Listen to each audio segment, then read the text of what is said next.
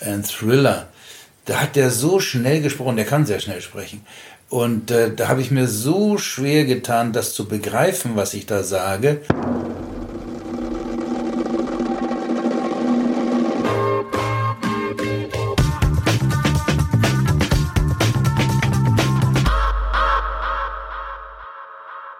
Welche Rolle war für Sie die allergrößte Herausforderung?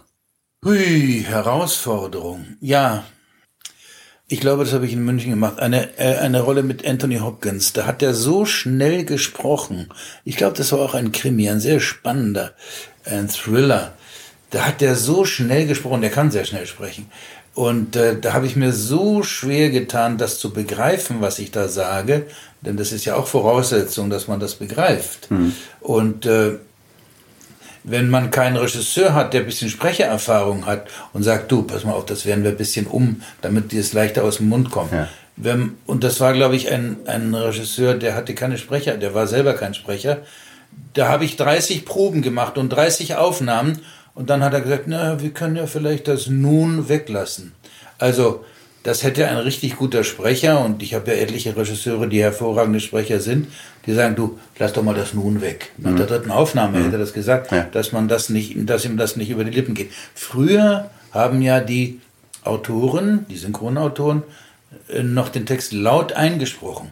Der Film lief ab auf der großen Leinwand und die haben mit dem Mikrofon laut eingesprochen, oder nicht mal mit Mikrofon, da war noch eine, eine Schreiberin, eine Sekretärin daneben, die Mit Steno dann, oder? Ja.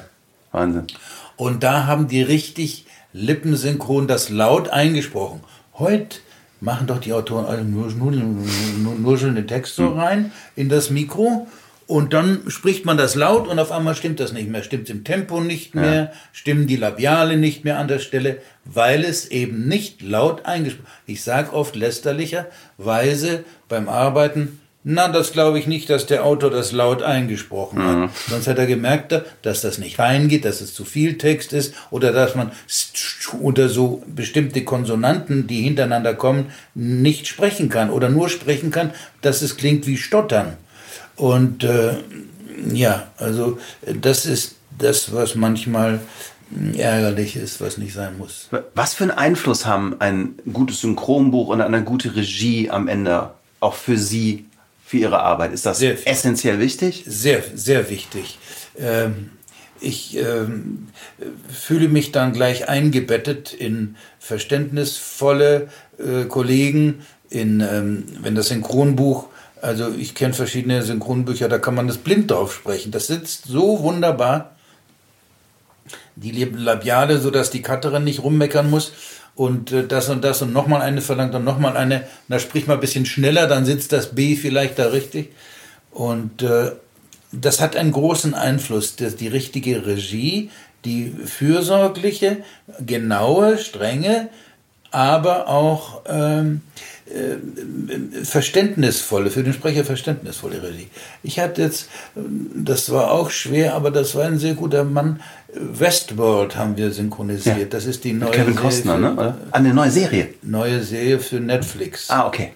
Und die heißt in Amerika der Renner Westworld und das wird jetzt ein Jahr oder sowas, eine Staffel ist gemacht worden und wenn das wird in zwei Jahren die nächste Staffel, aber die haben schon, kratzen schon das Geld zusammen dafür. Ja. Ungeheuer aufwendig.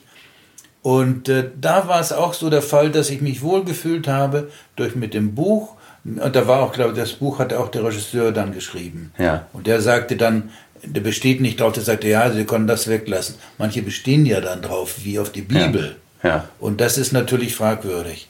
Ja, mehr habe ich dazu nicht zu sagen. Wie, wie, wie sehen Sie so diese Entwicklung von, ich sag mal, früher hat man sehr viel Spielfilme gemacht, hin zu diesen Serien, die Geschichten tatsächlich über 12 oder 24 Stunden erzählen? Ich habe dazu keinen Zugang. Ja. Ich gucke auch nicht solche Fortsetzungsserien. Okay. Also ich habe dazu keinen Zugang. Verstehe. Ich muss Serien synchronisieren, so wie in Hart aber herzlich. Dann habe ich mir ab und zu die Folge angeguckt, aber ich könnte nicht die äh, alle hintereinander da ansehen oder ich, ich habe da keinen Sinn dafür für diese ja. Fort oder ich habe schon wieder vergessen, was in der letzten Woche vor, in der Handlung vor, ja. vorkam. Aber es gibt ja so Serienfreaks. Ich, ich muss sagen, ich genieße das total. Was mir, ja. was ich unglaublich schön finde, ist, dass diese Formate eine gewisse Langsamkeit wieder ermöglichen. Ah, dass ja. es eine Möglichkeit gibt, mal einen Charakter über eine ganze Folge auszubauen, mit Nebengeschichten auszubauen Mhm. und eine, eine Geschichte mit Details zu erklären. Also gerade, ich finde immer die langsamen Serien sehr faszinierend.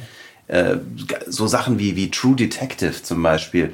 wo sie so, so im, im, im Midwesten in Amerika zwei Detektive im Auto, die sich hassen, sitzen und die fahren irgendwie an diese unendlich lange Landschaft lang. Und dieser Dialog, der zieht sich so und der ist so zäh. Und man denkt die ganze Zeit, was ist hier los? Aber es passt so zu dieser Landschaft. Und das haben sie in einem Spielfilm oder so nie gehabt. Und dann kommt dann auch kein Werbebreak rein, sondern ah, es gibt die Chance, mal Langeweile gespielt zu leben. Und das finde ich ganz toll. Ja. Das gab's früher. Ja, vielleicht bin ich für die zu ungeduldig. Unser heutiger Podcast-Partner sind wir selber. Wir suchen nämlich neue Kollegen. Und wenn du Account Manager bist, Programmierer, Projektmanager und am besten vielleicht Erfahrung im Bereich FMCG, Werbeagenturen, Filmproduktion oder Radio hast, dann freuen wir uns auf deine Bewerbung. Gehe auf alexjacobi.ai slash jobs und schau dir unsere offenen Stellen an. Wir würden uns freuen, von dir zu hören.